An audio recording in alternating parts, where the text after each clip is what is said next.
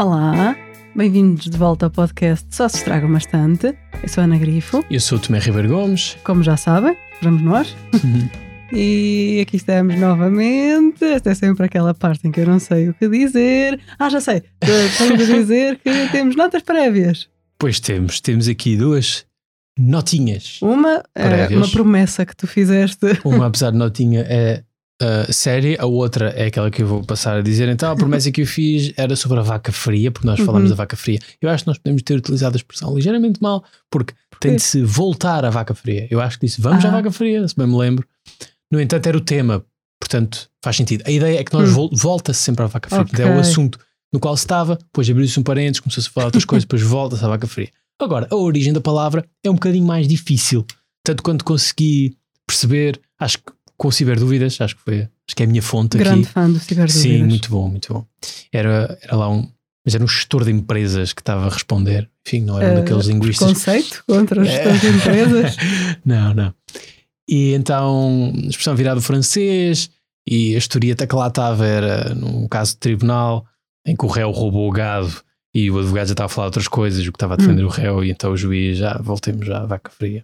E aparentemente isto aparece no Rabelais também. O Rabelais usa a história no, no, no livro Pantagruel, não sei, nunca li, e olha, é um livro que podíamos perfeitamente ler e apresentar aqui um dia. Ok, eh, mesmo se não lermos, pronto, essa expressão relaciona-se plenamente com o nosso podcast e com o tema do nosso podcast de livros. Podia vir a expressão. Sim, é verdade. Uh, tenho um pedigree literário. Ah, é isso, é isso que eu quero dizer. Sim. Sim. Depois temos uma segunda nota prévia. que é mais séria. E porque, sobre acontecimentos recentes. Sim, o livro que nós uh, trouxemos aqui há umas semanas, não me lembro que eu trouxe, do Joel Neto, Uhum. o Jennifer ou a Princesa da França.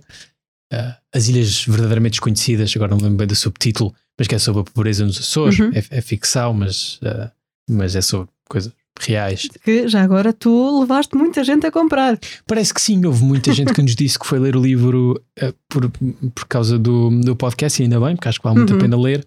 E pronto, o livro, como nós dissemos aqui, fala sobre a pobreza dos Açores e não uma coisa só genérica, eh, entra ali em algum pormenor. E o livro gerou bastante debate. Houve uma apresentação ah, na, na RTP Açores, julgo eu, com várias figuras lá políticas do- dos Açores e, e o autor, Joel. Uhum. E hum, ele deu entrevistas, Fez a promoção Sim, normal hum, do livro. promoção normal, mas a ideia ali, aliás, que ele era um retrato da, da Fundação Uhum. Manuel dos Santos, não é? Por isso coloca-se como querendo ter alguma intervenção, Sim. não é? Um certo lugar no espaço público que a Fundação Manuel dos Santos tenta ter, não é? Uhum. De estimular debate, etc. E por isso ele próprio tentou levar, e, e bem, a discussão para uma discussão sobre a pobreza dos Açores. Uhum. Uma discussão mais ah, a fundo, porque estes temas, inevitavelmente, quando são pegados na esfera pública, hum, têm sempre. Né, não, há os partidos políticos, já, portanto, a discussão tem sempre muitas camadas. Uhum. Ele está a tentar discutir o fenómeno lá mais, mais hum, no seu cerne. E teve um chefe de gabinete da secretária de Educação do Governo Regional dos Açores Ok. que eh, mandou várias mensagens a ameaçá-lo na integridade física dele e da mulher, e- que é a nossa amiga, e do, e do filho, que também é nosso amigo, apesar de ainda não ter nada para conversarmos. Eu ainda não o conheci, É. mas ele parece muito fofo. Sim, sim. O Joel fala sobre ele na sua coluna do Pai aos 50 e também tem um podcast do Pai aos 50. Eh, mas pronto, teve este chefe de gabinete do governo regional a vir-lhe fazer ameaças físicas Uhum. e pronto. Absolutamente deplorável. Ele felizmente Pois. veio para as notícias divulgar isso e tipo já se demitiu, pronto, Uhum. tudo mais. Mas pronto, é só deixar aqui a nota para dizer essencialmente que, quer dizer, ainda acontece, ainda é possível tu seres ameaçado por coisas que escreveste. Sim, por coisas que escreveste e que estão assentes em evidências estatísticas. Não é Sim. coisas que ele tenha inventado, ficcionado sequer. eh, a, a- a realidade ali Uhum. uh, é aquela, não é? Depois, claro que ele ficciona ali uma parte. Sim, uh, claro, que é- mas que é- eh, aquilo pode ser eh, comprovável. Pois, Mesmo que não seja com aquelas personagens, com aquelas figuras, eh, é uma realidade. sim, epá, e não gostas, escreve um artigo, Sim, uma crítica a falar mal daquilo. mensagens a ameaçar. que classe. Pá, enfim, não é preciso qualificar o comportamento, uh, porque já sabemos como é que Uhum. o qualificaríamos. É só realmente deixar a surpresa, a solidariedade com o Joel, Claro. óbvio, Uhum. e a surpresa com isto ser uma coisa que acontece. Uhum. é isto, é- a nota é esta, é uma nota mais triste. Sim, Mas- mas... não tínhamos de a fazer, obviamente, mas como o livro foi aqui apresentado. Sim, acho que faz sentido. Sim, esteve nas notícias recentemente por este motivo Uhum. triste. ah, Acho que sim, fazia sentido. Dito isto, passamos às nossas recomendações. Tu Voltemos à vaca fria. Ah, ok, voltemos é à vaca livros, fria. o podcast sobre livros. Sim. E a minha, o que eu trouxe hoje é. Olha, uma leitura que fiz nas férias, isto já antecipar o nosso tema, que é leituras de verão. Uhum. E isto eu comprei na, na viagem e, e li na viagem. Que é. Não, li aqui, não sei. Chama-se Chums, que quer dizer em inglês qualquer coisa como amigalhaços, com pinchas. Pronto, ó, em Portugal usamos menos a expressão, mas usa-se muito em inglês, Chums. E é uma expressão muito utilizada para classe alta, não é? O pessoal de classe alta são os chums uns dos Uhum. outros. How a tiny cast of Oxford Tories took over the UK. Traduzindo, porque isto para, para, para um português tão siga a política britânica, o subtítulo é muito estranho, mas como uma pequena casta de conservadores, Tories, Sim. não é? o Partido Conservador, também são conhecidos por Tories, eh, de Oxford, tomou o Reino Unido. Uhum. E o conceito do livro, que é do Simon Cooper, que é um, um colunista do Financial Times, é o Simon Cooper esteve em Oxford ao mesmo tempo que muitas das pessoas que estão hoje no governo e que têm estado nos Hum. governos no Reino Unido, nomeadamente o Sr. Boris Johnson, Ok. certo? E muitos dos principais Brexiters ou Brexiteers, do pessoal que durante, durante décadas eh, que Uhum. tentou, que foi criticando a União Europeia até aparecer a ideia de que era possível sair e depois o referendo do Uhum. David Cameron em 2016 ganhou o sair e hoje o Reino Unido, ao contrário do que eu pensava, eu pensava que apesar do referendo eles não iam sair, saiu do, do- da União Europeia. E hum, isto é uma espécie de antropologia na primeira pessoa. o Simon Cooper não é antropólogo, mas ele, hum, ele conheceu o ambiente, ele está lá pouco. depo- Ele é mais novo, uns dois, três anos que o Boris, portanto, isto é Oxford dos anos 80, Uhum. e a ideia é como o caldo cultural de Oxford dos anos 80 criou a, a- a semente Hum. que muito mais tarde veio a dar na bela árvore, Ok. que é o Brexit, que não é bela. Ele identifica essa semente, essas sementes, uh, Sim. vê algumas causas ou. Isso é que é interessante, sim. Ele Ok. explica muito bem a cultura. A tese de o Brexit, a culpa do Brexit é a cultura de Oxford, já foi muito criticada Hum. depois do livro sair. Ele próprio, enfim, não, não eh, distancia-se um bocadinho da- desta ideia, até porque, e não se fala no livro, mas uma das razões para o Brexit foi a esquerda britânica ter uma dimensão anti-europeia há muito tempo. Sim. Há muito tempo que tinha. E aliás, viu-se isso porque o líder do- do- dos Labour era o Jeremy Corbyn, Uhum. que nunca disse que era, eh, nunca foi claro a fazer campanha contra o, o Brexit, que ficou muito, depois fez campanha Uhum. para ficar, mas Pois. toda a gente, sim, mas não teve força à campanha, Sim, porque toda a gente sabia que ele não era, momentos. toda a gente sabia que ele era Uhum. anti-europeísta, o, o- o Jeremy Corbyn. E isso é uma tradição muito antiga, né? o mentor dele, o Tony Benn, também Uhum. tinha muita desconfiança em relação à União Europeia, porque, dizia ele, a base da democracia é tu saberes quem é que tem o poder e saberes como é que o podes mandar embora. Hum. É tu poderes perguntar à pessoa como é que eu me vejo livre de ti e haver Uhum. uma resposta e tu saberes como é que é. Também dizia, no dia das eleições tu tens tanto poder como uma Margaret Thatcher. Hum. Na altura ele está a dizer, nos anos 80, né? tens tanto poder como a Margaret Thatcher no dia das eleições. E para eles, para esta gente, a União Europeia punha isto em questão. Uhum. Aquele, aquele argumento que nós vimos realmente que tira a soberania do Parlamento, isto era um argumento que estava na, na- na esquerda há muito tempo. Uhum. E portanto, pronto, acho que o livro não deve ser lido a pensar, ok, eh, Oxford eh, nos anos 80 é que, é que criou o Brexit.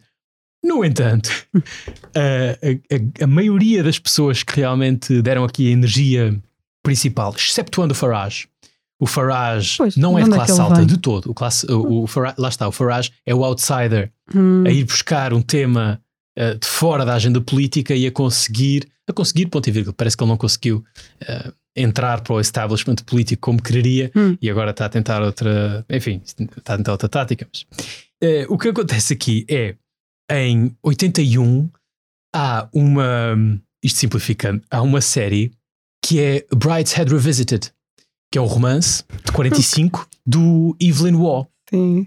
Sei. Eu não li ainda. Eu também não. Eu li um outro romance do Evelyn li Como é que o- isto se vai o- ligar? Estou muito o Decline curiosa. and Fall. E é a estética daquela Inglaterra aristocrática e, e uma espécie de hum, herói byroniano quase que desafia todas as normas da sociedade. Ok, é de Hum. classe alta e, portanto, pode pode desafiar as regras. O herói, acho que é o herói lá do Bride Set Revisit, lá está, eu ainda não li. Tem, tem um teddy bear, anda sempre com um ursinho de peluche. Apesar okay. de ser um tipo que todo com a mania, mas é este tipo de afrontar as regras da sociedade uhum. né? que uh, porque podes, porque és de classe alta desde que nasceste, não é? É uma questão de direito herdado e o, o, comportamento acaba por se validar a si próprio, porque as pessoas veem se este tipo quebra as regras e, e é o que é, então ainda é mais confirmado na sua eh, altitude estratosférica, uhum. está acima de nós tão claramente porque pode fazer isto tudo. Depois, uh, ele, embora esta gente ache, acha que está a ser uh, estes heróis do, do Brideshead Revisited, este pessoal que está em Oxford nesta altura, nos anos 80, o, o Cooper e outras pessoas, nomeadamente o Rory Stewart, que é das poucas personagens que aparece aqui, que nós já falámos dele num episódio do podcast, é das poucas personagens que aparece aqui completamente bem, que está completamente bem na fotografia, apesar okay. de ter estado nos sítios principais que o, o Simon Cooper identifica como o, o problema, que é o, um, um, colégio interno que é Eton, uhum. que é um dos colégios principais da classe alta uh, britânica, e o Eton depois prepara as pessoas para ir para Oxford, uhum. e o Rory teve em ambos. No entanto, ele diz que a figura principal aqui do livro, que se chama Boris Johnson, um, é, é mais Bertie Wooster no P.G. Woodhouse. Okay. Há uma série com o Fry e o Laurie, uh, Stephen Fry e o, e o, e o Laurie. Uh, o Bertie Wooster é o aristocrata que não sabe fazer nada, não percebe nada do que está a passar, completamente tolo. E okay. é o mordomo dele, que na série é o Stephen Fry, e uhum. o tolo é o aristocrata tolo é o Hugh Laurie. Uh, que é que lhe arranja a vida toda, organiza a vida toda, explica-lhe o que é que ele deve fazer, o que é que uhum. ele deve uhum. fazer, e ele nunca percebe que, que, que não, é, que, não, que não é nada sem o uhum. mordomo. Pronto. Um, e portanto, o Boris Johnson é uma espécie de mistura entre este herói do Evelyn Waugh e o Bertie, o Bertie Wooster. E o que realmente uh, o, o Simon Cooper mostra muito bem é como Oxford, para eles nos anos 80, é uma espécie de playground, é uma espécie de caixa de areia onde eles podem fingir que são já os primeiros ministros hum. e não sei hum. que, e os ministros. O Boris Johnson, a primeira vez que se candidata para a Oxford Union, nem sequer faz campanha, praticamente, porque acha que é o maior e, ah, portanto, claro. perde.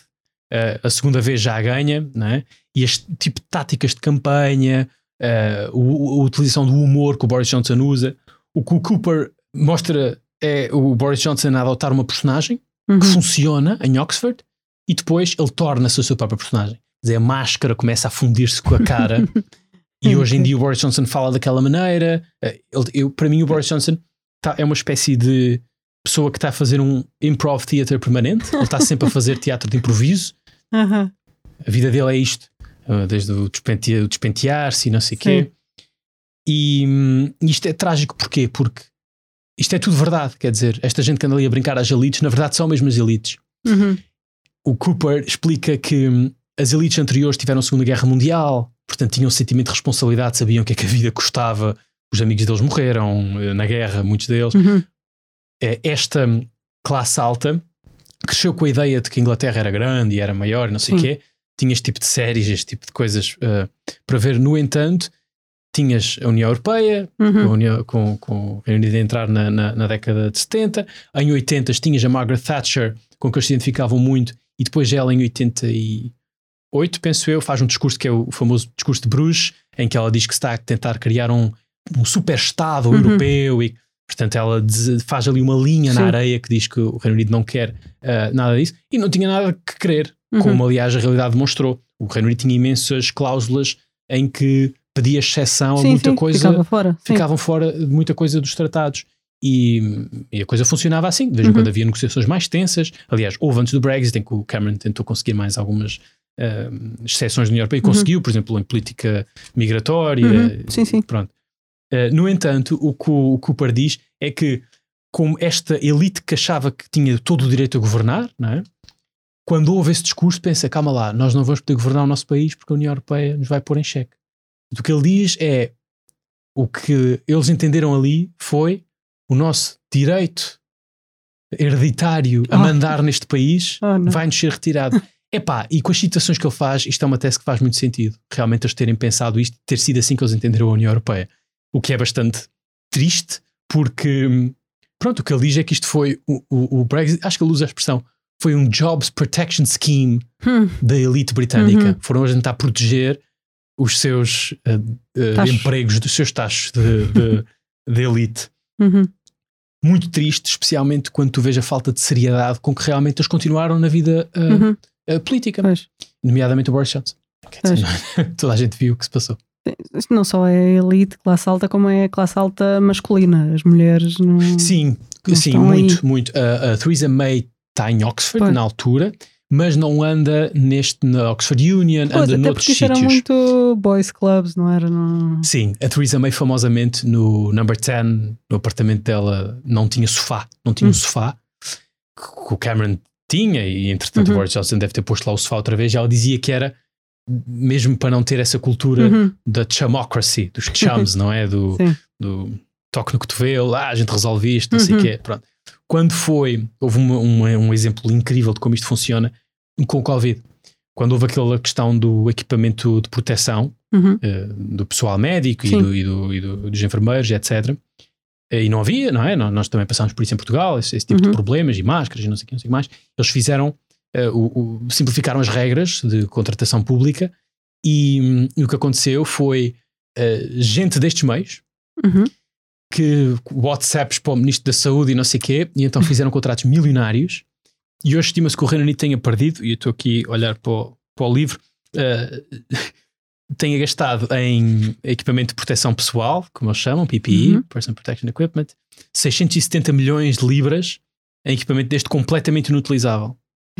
Mais 750 milhões de libras em equipamento que não foi usado antes da data de validade e cerca de 2,6 mil milhões de libras em equipamento que não eh, entrava, não, não cumpria os critérios Uhum. para ser utilizado no Serviço Nacional de Saúde, no, no NHS, Uhum. eh, e que será talvez dado a caridades ou, ou- ou vendido. Ehm, pronto, é assim, é, é normal que haja um desperdício nesta altura do, do Covid, no entanto, isto foi uma coisa em larga escala e há nomes, sabe-se, de, de pessoas que, Uhum. que- que- que mentiram e converteram as suas empresas, já não sei de quê, em empresas para dar equipamento deste de um dia para o outro. Um, eh, enfim. Vale a pena eh, ler para quem gosta de política britânica, Ok. principalmente para quem, para quem segue. Sim. Há é preciso estar um uma- bocadinho por dentro para. Se ler. convém, se bem Ok. que o livro é muito curto, são 611 páginas, 611. 600, eh, desculpa, 211 páginas, e o Cooper, estou a livros maiores, e o Cooper escreve muito bem, muito acessivelmente. Uhum. Aliás, deve estar aqui muito trabalho aqui por trás, do tão, de tão simples que é, que tu Uhum. percebes que está aqui muito trabalho por trás sobre como é que vou apresentar eh, estes argumentos e, e a própria narrativa que isto tem, Ok. porque está cronológica, vai introduzindo temas ao longo da narrativa. Se há um tema assim mais geral, é isto que eu falava de uma espécie de antropologia na primeira pessoa e Uhum. uma antropologia de elite e de como a elite domina certo tipo de linguagem, Uhum. certo tipo de símbolos e como se sinalizam uns aos outros para se reconhecer uns aos outros, e depois no Reino Unido, como isto leva o carimbo de Oxford ou Cambridge ou Eton Uhum. para, para, para basta ter isso no CV e tens acesso automático a uma data de coisas. E depois é interessante eh, para tu perceberes como hum, a falta de escrutínio Uhum. eh, que as elites políticas muitas vezes têm nas democracias e a maneira como é possível eh, dar a volta a isso, no caso do Boris Johnson, com humor, não é? fazer umas piadas e tal, Hum. e toda a gente olha para o lado. E, e, e eu lembro-me, porque eu estava eh, no Reino Unido quando o Boris Johnson se candidatou a líder Partido Conservador Uhum. e, por inerência, a primeiro-ministro, do sentimento de inevitabilidade que era e, ao mesmo tempo, completa perplexidade. Como Uhum. é que aquela figura conseguia chegar ao primeiro-ministro? Por um lado era incompreensível, por outro lado era natural. Pois, mas também Isto é porque tão ele já estranho. estava há muitos anos na, na vida pública e política. Certo. Mas Talvez uma coisa por aí era ser mayor de Londres, outra coisa era ser primeiro-ministro. Quer dizer, meter aquela figura Sim. como primeiro-ministro realmente eh, diz, diz muito sobre o Reino Unido. Acho que para compreender o Reino Unido é preciso tentar Uhum. compreender, eh, compreender isso. Uhum. Pronto. Chums, Simon Cooper, o livro é do ano passado. Para quem gosta de política britânica, vale muito a pena. Ok. Agora, a minha recomendação: Sim, qual é? The Transition Baby. Hum, Um livro que também comprei e li durante a nossa viagem ao Reino Unido. Comprei muito baratinho já agora, quando falámos das. sim, uma charity. Bookshop. Exatamente. Sim. Boa. Comprei lá três livros por 5 libras. Este foi um desses três livros que comprei. O livro vai ser ou está a ser publicado em português E quando é que sai? Dia 13 de julho, que é o dia em que sai este podcast. Se tudo correr bem, este episódio Uau! do podcast. que coincidência. Sim, por acaso, eu já sabia que ele ia ser publicado pela Aurora Editora e só há, pouco a preparar eh, este episódio é que me apercebi que sai quinta-feira, 13 de julho. E ainda bem que está a ser publicado em Portugal. Eu gostei muito do livro. Eu já tinha ideia de o ler há algum tempo. Quando fizemos aquele episódio muito divertido para mim, que não sabia o que dizer sobre a identidade na autoria e começamos Sim. a falar de, destas polémicas em torno de escrever sobre matérias trans. Falamos daquela polémica do Afonso Reis Cabral e Uhum. eu disse que quereria ler vozes trans. Sim, Até- pareceu um bom compromisso. Sim, Ler Afonso Reis Cabral e tam a seguir também. ler- Ainda assim ainda não li o Afonso Reis Cabral, só li este. Acho que comecei bem. eu já o queria ler há algum tempo e depois de fazermos esse episódio, uma ouvinte, a Joana Aleixo, até me chamou a atenção para uma publicação da Helga Fontes, do Queimolera, que falava justamente deste livro. E foi hum, o último incentivo de que eu precisava para o comprar, ainda bem que o encontrei super baratinho no Reino Unido e li logo, comecei logo a ler Sim, já mandavas falar dele há algum tempo. Uhum, sim. E, até porque ele foi muito bem sucedido. Ele saiu em 2021 e foi longlisted para o Women's Prize for Fiction nesse ano. Foi a primeira autora trans a ser Ah. longlisted para o Women's Prize for Fiction. E hum, o livro, no início, para quem não, não lê sobre, sobre isto, para quem não, não conhece, ah, quer pessoas, quer personagens ah, ficcionais trans, pode parecer um bocadinho difícil de, de entrar, mas ao fim de duas páginas já estamos ali na vida daquelas pessoas. Uhum. Porque este livro é a vida de três pessoas. Calha serem uma delas é uma mulher trans, uma outra personagem é um homem que já viveu como mulher trans e depois uma terceira personagem é uma mulher cis. Sendo que esta mulher cis, a Katrina, tem um relacionamento com o Ames, que é então o homem que já viveu como mulher trans, que por sua vez teve, enquanto mulher trans, um relacionamento com a terceira personagem que é atualmente mulher trans. Ok, acho que me perdi agora no fim. Não, ok, ok. Ok, estamos Já aqui estou. dentro do triângulo, mas eu não vou insistir muito na sinopse e no enredo uh, Tens de ler para. Sim, né? Eu, sim. por acaso, li a sinopse e fiquei muito confuso. Ficaste confuso, precisamente por esses triângulos um, sobrepostos, não é? Uhum. Sim, mas isto percebe-se facilmente. Ao final de duas páginas, percebe-se muito bem. A autora, a Tori Peters, também ela, mulher trans, diz que não escreveu o livro para que as outras pessoas aprendam sobre a experiência trans e que se tornem melhores aliadas. Não obstante, eu aprendi. Lamento, se não era esta a intenção da autora, ela queria escrever o livro para as Mas amigas. ela pode querer dizer aí duas coisas diferentes. Será que ela queria dizer que não era o propósito dela? Ou que não é isso que ela quer que aconteça? Estás a perceber a diferença? Sim, eh, pois possivelmente será eh, essa segunda. Ela não quer que isso aconteça na medida em que as pessoas peguem no livro para o usar como prova da sua, do seu maior Ah, conhecimento. Isso é uma coisa diferente do que aprenderem. Ou... Sim, eh, sim, eu não vou. Aliás, eu até me debati muito sobre apresentar este livro. Porque hum, eu gostei muito dele, aprendi, sim, mas não tenho lugar de fala Pois, não tenho lugar sabes- de fala para Sim. falar sobre o livro. Eu acho que sim, mesmo do ponto de vista formal. Eu, eh, já há uns dias, até antes de decidir apresentar o livro, eu tinha andado a ver as críticas eh, ao livro. O Goodreads é sempre uma coisa que às vezes concorda-se com algumas coisas que lá estão em destaque, com outras aquilo é de levar as mãos à cabeça. E foi o caso quando eu fui ler as críticas a este livro. Porque nas críticas destacadas, que são aquelas que aparecem primeiro, eu não vi nada sobre a qualidade formal do livro Opa, que é algo que para mim é, é o que eu mais destaco aqui, para além de ter aprendido, mas analisando isto como um livro, como uma obra de literatura, claro que é como deve ser eh, Uhum. apreciado, porque é assim que se apresenta. sim, É o ele que é. está muito bem escrito. Não só está claro, é, ao fim, é o mesmo que eu te digo, ao final de duas páginas, ao fim de duas páginas, tu já estás completamente dentro da história e das personagens. Depois, o livro tem várias linhas temporais, tem uma mais eh, contemporânea e depois tem outra, elas são intercaladas, que olha para o passado de cada uma destas personagens, sendo que o passado não é só há 15 anos ou há 20 anos, vai andando também um bocadinho cronologicamente, portanto, não, é- não são duas linhas temporais Sim. estanques. Uhum.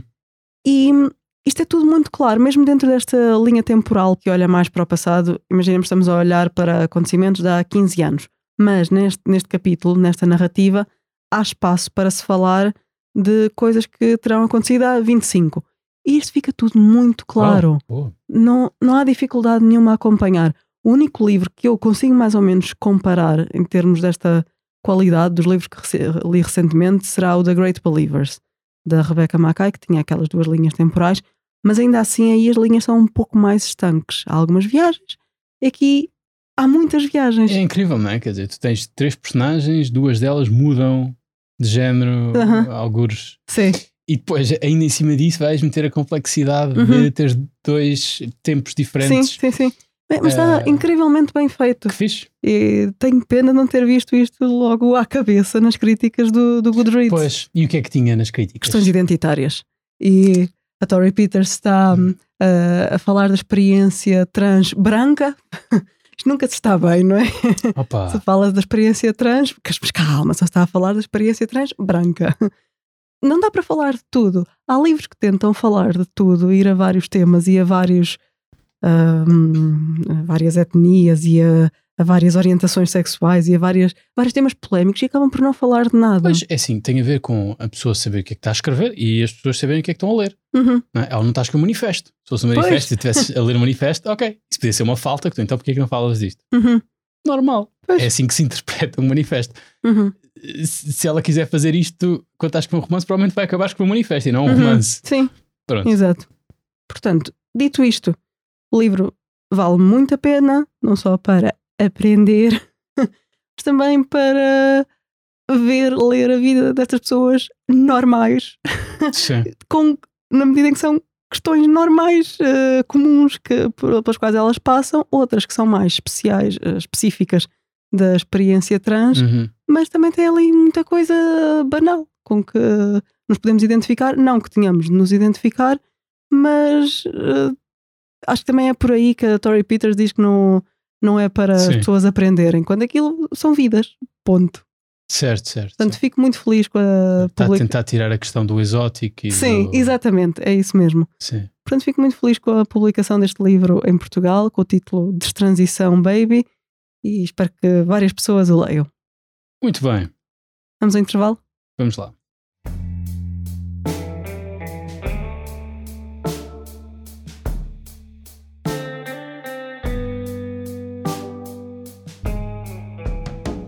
Bem-vindos de volta à segunda parte do episódio. Uma nota posterior à primeira parte, mas prévia à segunda Fui parte. eu que abri este precedente, não foi? Sim, Um episódio foi- sobre. uh, o Theodore Roosevelt. Pois foi. Agora, pronto. Uh, mas é só para. Estou a imaginar ouvintes que já tenham lido o livro que eu apresentei ou que sejam familiarizados a pensar: então, e a parte da gravidez? Não falas sobre isso? Pronto, é aqui o ponto de tensão nesta história: é isso, é que a Katrina, a mulher cis, está grávida do Ames, homem que já viveu como mulher trans. Pronto, sim, é esse o ponto principal da história e é em torno daí que vai decorrer todo o enredo, até porque depois a Reese, mulher trans, também vai entrar nesta relação na medida em que ela quer muito ser mãe, portanto o Ames contacta para e por que não fazermos aqui uma parentalidade diferente. Pronto, só para descansar os ouvintes, eu li o livro, eu não me esqueci, eu sei que esta é, é a parte principal do enredo, ok? Pronto. Está anotado. avançando então para o tema desta segunda parte, que é Livros nas férias. uhum, Literatura de verão. leituras de verão. Leituras de verão. Nós não vamos necessariamente fazer recomendações de leiam isto, leiam aquilo no verão. Podemos dizer o que já lemos, o que Sim, é queremos mais ler. a nossa experiência, né? E o Uhum. que nós achamos também que dá um bom, Uhum, um bom livro de verão para nós. Sim. Se bem que eu não sei o que dá um bom livro de verão para mim. Eu tenho uma ideia. Mas Tens? queres ir primeiro? O que é que tu costumas ler? Ou tens algum tipo de coisa que costumas ler nos verões? Porque tu, vamos lá ver, acho que já falámos disso aqui. Tu és muito sazonal nas tuas leituras. É Alice Smith, tem o Summer, Spring, Autumn, uh, winter. Winter. Tu lês o Winter no Winter. Claro. Lês o Winter no inverno. Claro. Só Eu a acho a isso. possibilidade de não fazer isso deixa-me ansiosa. Não vou estar na praia a ler o Winter, nunca na vida. Então o que é que acontece se tu estás na praia e pegas num livro que não leste muito, a sinopse? Acontece, tu pegas em livros que não Uhum. Sim. conheces bem. E depois aquilo parte da ação passa-se no inverno mais profundo. por acaso faz-me In the confusão. bleak midwinter, como diz o poema da... Sim, por acaso faz-me confusão, não gosto muito. A sério? Da mesma forma, Mas não abandonas. Não abandono, claro que não. Mas fico ali com um calafriozinho. Uau! Sim, da mesma forma que eh, as séries americanas eh, pré-Netflix tinham aqueles episódios especiais de Natal e eu revejo séries. Pronto. E se calha eu rever um desses episódios não no Natal, eu fico ansiosa. Portanto, é, é a mesma coisa. Portanto, se calhar eu leio. Eu, eu não sei, porque o verão agora é diferente do verão de quando tinha 15 anos. e a disponibilidade no verão é diferente. Tendo não me sentir muito pressionada com isso, até porque as nossas férias este ano estão, vão, a ser, vão ser um bocadinho diferentes, mas já não tenho aqueles três meses para ler uh, imensos livros e livros grandes, porque normalmente era isso que eu fazia. Mesmo recentemente, nos últimos verões, não me lembro, o ano passado talvez não, mas tendencialmente há um livro grande que se escolhe para ler. Tu também partilhas disso? Sim. Só fazer uma notinha que o In the Bleak Midwinter é da Cristina Rossetti. Ok. Apesar de ter o nome italiano, ela é britânica. Não sei. Um, Estava aqui na dúvida. Sim, eu aposto em livros grandes. Isso para mim é assim. Uhum. uh, grandes envolventes, não é? Aqueles com, com, com, com trama, com. Olha, se tu quiseres sagas, mas não necessariamente familiares. Os meus livros de verão, quando eu penso, o que é que eu li uh, no verão que- me lembro? São coisas como o Moby Dick, Uhum. a Eneida, Guerra e Paz, biografias também, biografias grandalhonas, o, o, Churchill, a biografia Uhum. do Roy Jenkins, que é a minha. Eu estou a ler uma, eu já disse aqui que estou a ler uma, interrompi, desde que, desde que foi início, interrompi. A tua mesa cabeceira está um caos. Pois está, tem Então, uma torre lá. Ah, dito isto, eu este verão não devo ter, Pois, não devo ter leitura de verão porque não vou ter propriamente férias. mesmo nos verões passados, tiveste assim leituras de verão, um livro grande. Pois realmente, se calhar não. Isto porque para os ouvintes, eu ia chamar- chamar-vos de leitores, que Também são. que, que também são leitores, pois é, para os leitores que nos estão a ouvir e que não ouviram todos os episódios, nós estamos a escrever a- as teses. E, e pronto, e quando estás a escrever uma tese, o teu horário muda um bocado, não é? E Uhum. em termos de energia mental e etc. Sim, e não é só a questão de estar a escrever uma tese, qualquer trabalho implica ter menos férias do que Sim, tinha há nós uns estamos anos, a falar é? em férias, nessas tais férias de três meses, não é? Nas Pois férias de- dificilmente se tira Sim. mais de duas semanas seguidas Pois. de férias. E isso muda um bocadinho o cálculo. Ainda Pois, que talvez. em 2020 eu tenha lido no verão o Guerra e Paz. Nunca tinha lido. Achei que Uhum. aí, naquele verão esquisito, ainda, ainda muito pandémico, que seria o momento ideal, até porque foi mais, como se diz, staycation do que férias fora. Achei que seria o momento ideal para ler o Guerra e Paz. Duas semanas dão para ler o Guerra e Paz e dão para ler eh, se não tiveres filhos. Ui. E se não fizeres mais nada? Pois, mas eu não li em duas semanas já agora. Sim. Mas eu é tenho mais uma difícil. história com o Guerra e Paz. Eu hum, li o Guerra e Paz numas férias de verão, como disse, Uhum. em parte passadas ah, numa ilha, que não a Uhum. minha, não a terceira, ah, a minha outra ilha, que é, que é o Pico, mas por lá questões ah, várias, sem luz. Pois. Sem luz, sem luz. E hum, tinha água, mas não tinha luz. e estava sozinho durante uns dias. Uhum. E teve muito mau tempo, apesar de ser verão. E eu lembro-me muito bem da tempestade lá fora. Uhum. Uh, Só conseguia ver umas árvores assim fora da janela, o resto era cinzento. E Sim, portanto foi uma boa chuva oportunidade e- para te imergires no Sim. Guerra e Paz. foi muito engraçado. Eu tenho memórias muito vívidas de certas cenas que li ali. Uhum.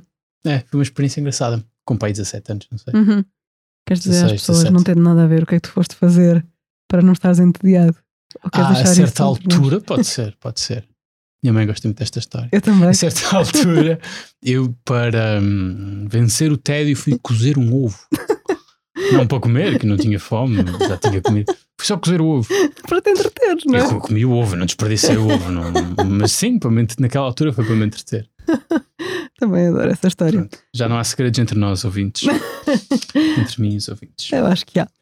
Ah, pois falando no Pico, eu também me lembro de ter lido lá o Mestre e Margarita de Bulgakov. ah, boa. Tenho boas memórias a ler lá Espreguiçadeira. É Sim, Espreguiçadeira, sim, sim, sim. Eu tenho memórias de andar a ler livros lá por várias eh, zonas balneares. é? Uhum. Não é? Chegas lá, abres. Lembro-me muito bem do Churchill, já todo com a lombada já toda quebrada, a andar a lê-lo nessas, nessas condições. Realmente cria-se ali uma, uma, para mim pelo menos, Uhum. o lugar onde eu estou a ler os livros fica muito ligado aos livros. Eu tenho livros, se pegar neles, se tirar da estante, Uhum. lembro, por exemplo, do metro, Sim. ou do comboio, ou, né? Uhum. Sim, Ah, eu também. Um, um sítio específico onde, o- onde li. E gosto muito disso, Uhum. né? Gosto muito Sim. disso. Essa associação de memórias. Sim. É, também, também gosto bastante. E uns dos livros que eu me lembro de ler no, no pico, assim, grandalhões, que já falei, foi a Eneida e o Moby Dick. E eu li um a seguir ao outro. Portanto, a Eneida eu vinha, vinha a ler da, da terceira e acabei ali para aí a segunda metade no, no, no pico, com, com luz, com luz. Né? e eh, gostei imenso, adorei a Eneida. E aquilo com calma, sublinhei Uhum. muito, etc. E depois olhei para o Moby Dick e pensei, ok, agora vamos ler uma coisa completamente diferente. e qual não foi a minha surpresa quando percebi que estava a ler uma coisa muito parecida? Porque o Moby Dick vai buscar imenso às mesmas fontes que a Eneida. Vai buscar a Odisseia, a Ilíada. Uhum. Pá, e foi uma surpresa completa para mim. Eu não sabia o que, é que era o Moby Dick antes de ler. Adoro o Moby Dick, gosto mesmo muito.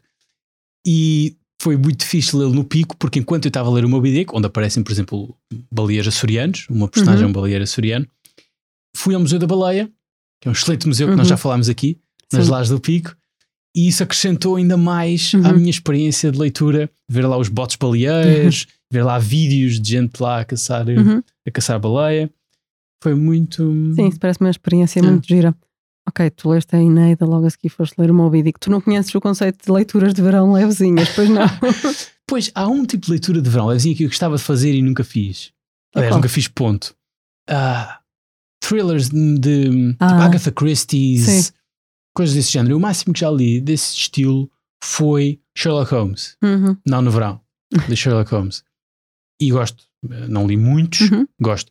Gostava muito de experimentar ler Agatha Christie e gostava especificamente de ler num verão. Tentei ler, acho que no verão, Richard Osman, Hum. Ok, que tem muita piada, sim, sim, que são, que são agora uns, uns- um, um clube de velhotes num lar que, que investiga mistérios e tal. Só que abandonei, no Não. momento, dizer se calhar altura errada, etc. Porque realmente tinha piada, mas Pois, mas porquê é que abandonaste? não sei, Ana. Acho que faz muito. Às vezes tu não sabes, e mais vale abandonar e ler outras coisas do que Ok, estar ali a batalhar. Ou, hum, não sei, ok, já sabemos qual é a tua filosofia, já sabemos. com a qual muitas pessoas concordam e partilham também. Pois, e parece-me que, pelo que nos dizem, nós temos gente que nos diz que horror, como é que é possível abandonar os livros, não sei o quê, não sei o que mais. E eu noto uma tendência que é mulheres.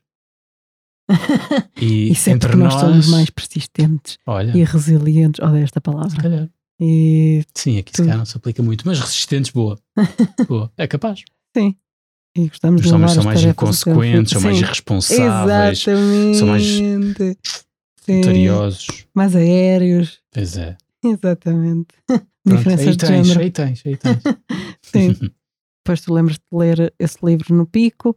Eu lembro-me de ler alguns livros na aldeia do meu pai, nas Mós. Gostava muito de ler lá no verão, quer eh, fora da aldeia, em piscinas e assim, mas também na aldeia, no quartinho onde eu costumava ficar. Sim, Li muito na, naquele quartinho, nomeadamente.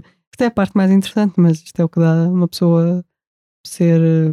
Não é só uma questão de classe, é uma questão também de. hum, Eu não sabia exatamente o que comprar. Enfim, eu li muitas coleções que vinham com, com os jornais, sim. tipo aquelas do público e Uhum. do Diário de Notícias, uns livrinhos muito fininhos, de Uhum. pouca qualidade, mas eu eh, li bastantes eh, desses e associo esses livrinhos hum, à aldeia e às piscinas ali à volta. Portanto, sim, Boa. também são boas memórias. Também associo ao verão. Miseráveis. Lá está.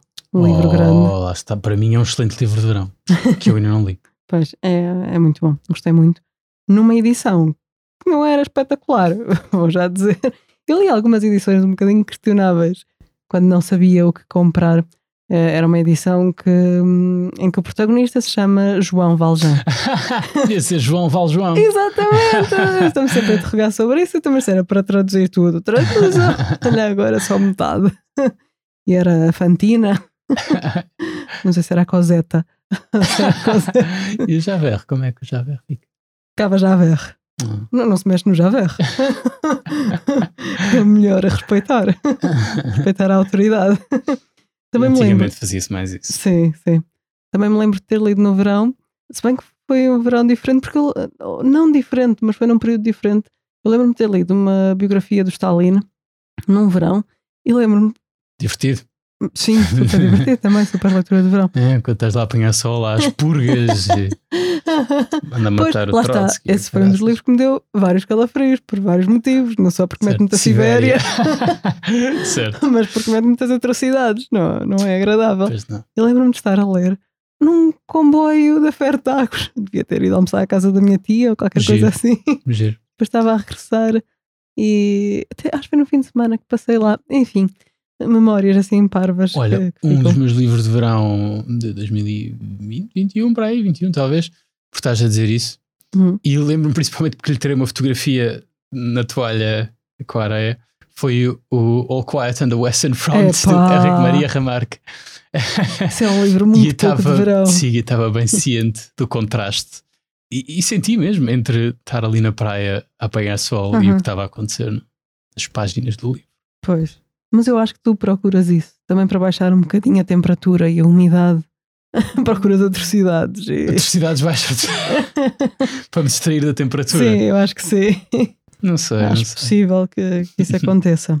O meu livro de verão, este no último verão, Ah, 2022, foi o Lord of the Rings. pois, foi. Depois trouxe aqui, reli, portanto, em Uhum. inglês, não é? tinha lido em português quando era, quando era miúdo, e foi uma excelente leitura de verão. Aconselho. Sim, eu lembro-me de. Mais uma vez, neste podcast, aconselho. Se formos bem a ver, Ah. tu leste por causa de mim. Porque eu te convenci. Ah, eu convenci, não, não foi preciso muito. Tu compraste um cobo, Co- É verdade, conselho meu, é verdade, é e verdade. depois adquiriste. Sim, permitiu-me fintar um bocadinho a Amazon e as, as Aham. grandes superfícies. E, e depois o Kobo é bom para ler esses calhamaços Uhum. porque hum, lá está, Sim, não tens mais de andar a levar para a carregar. praia. Sim, e agora há cobos à prova d'água. Oh. Por outro lado, preocupa-me um bocadinho porque nós sabemos que o- a temperatura faz mal às baterias.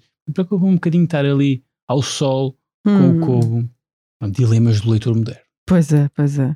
Não sei, o meu cubo já passou o quê? Dois verões? Não, três? Não, dois. Ai, que interessante é estar a contar quantos verões passou o meu cubo. Está Mas- no terceiro verão. Sabes que eu, enquanto recente utilizador de Kobo, portanto há um, há um ano, Uhum. tu é que me convenceste, hum, não sei, não uso tanto quanto achava que ia, que ia usar. Sim, talvez tenha de apanhar assim outro livro grande. Eu sei porque é que não usas, mas não sei se vou dizer aqui. Não é porque tu não tens paciência para ir procurar coisas da Kobo Story, assim. Eu estou lá Certo. sempre em cima dos deals. Ok, ok. Pá, eu gosto tanto de papel. Pois, eu sei, também tem essa. No entanto, há uma, um dilema com o papel na praia. Uhum. Principalmente se for já água, porque há pessoas que vão à praia e não vão à Uhum. água. E aí, Tipo eu, né? pronto, tens areia no livro, entre as páginas Uhum. no máximo. Está vento e tal. Mas se vais à água é muito chato, porque depois tens de secar as Sim. mãos, depois ficas com areia nas mãos, depois como é que pegas no livro, Uhum. etc, etc, etc. Sim, eu agora vou dizer uma grande heresia para muita gente. Mas tu não gostas de olhar para um livro de praia? Um livro que foi à praia e que ficou com aquela umidade de praia e que inchou. Eu adoro. Ah, é assim, na terceira isso é complicado porque isso quer dizer que depois vai criar fungos, como já queria de qualquer forma, sem sequer ter de ir à praia, e fungos não é bom. Uhum. A menos que sejam cogumelos salteados, eh, fungos não é bom.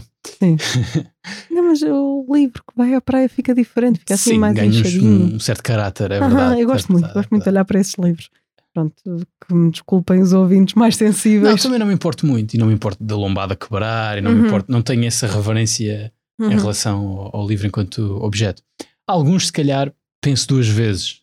Sei lá, se for capa dura, Uhum. assim mais caro, posso pensar duas vezes antes de levá-la à praia. Sim, Também porque vai dar menos jeito de pegar pois. Eu, eu também. Capa dura, raramente transporto. Pois. Seja para a praia, seja no comboio. Pois, isso é uma questão. Entre o paperback e a capa dura, Uhum. dás preferência a qual? Ao paperback. Sim. Eu prefiro a capa dura. Compro o hardback porque é mais barato. E porque- Não, compras o paperback. Desculpa, também- compro o paperback porque é mais barato e Ui. tenho vários livros para comprar. Está aí. Não é só ponto. aquele. É como o nome do meio é forreta. Oh. Portanto, normalmente gosto mais de paperback, por isso isso tem Sei, há, um certos, grande. há certos livros. Para já, às vezes há novidades que tu queres muito e só há em, Uhum. em hardback.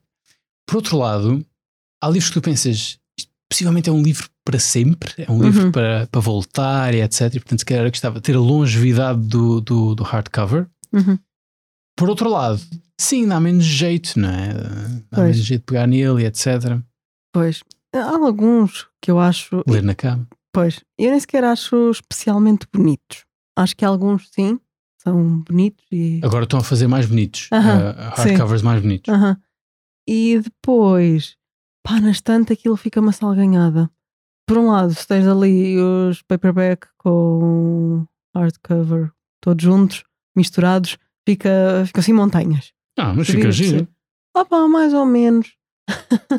Por isso é que o meu irmão diz que eu organizo as minhas estantes como se fosse uma senhora da biblioteca que lá trabalha há 40 anos.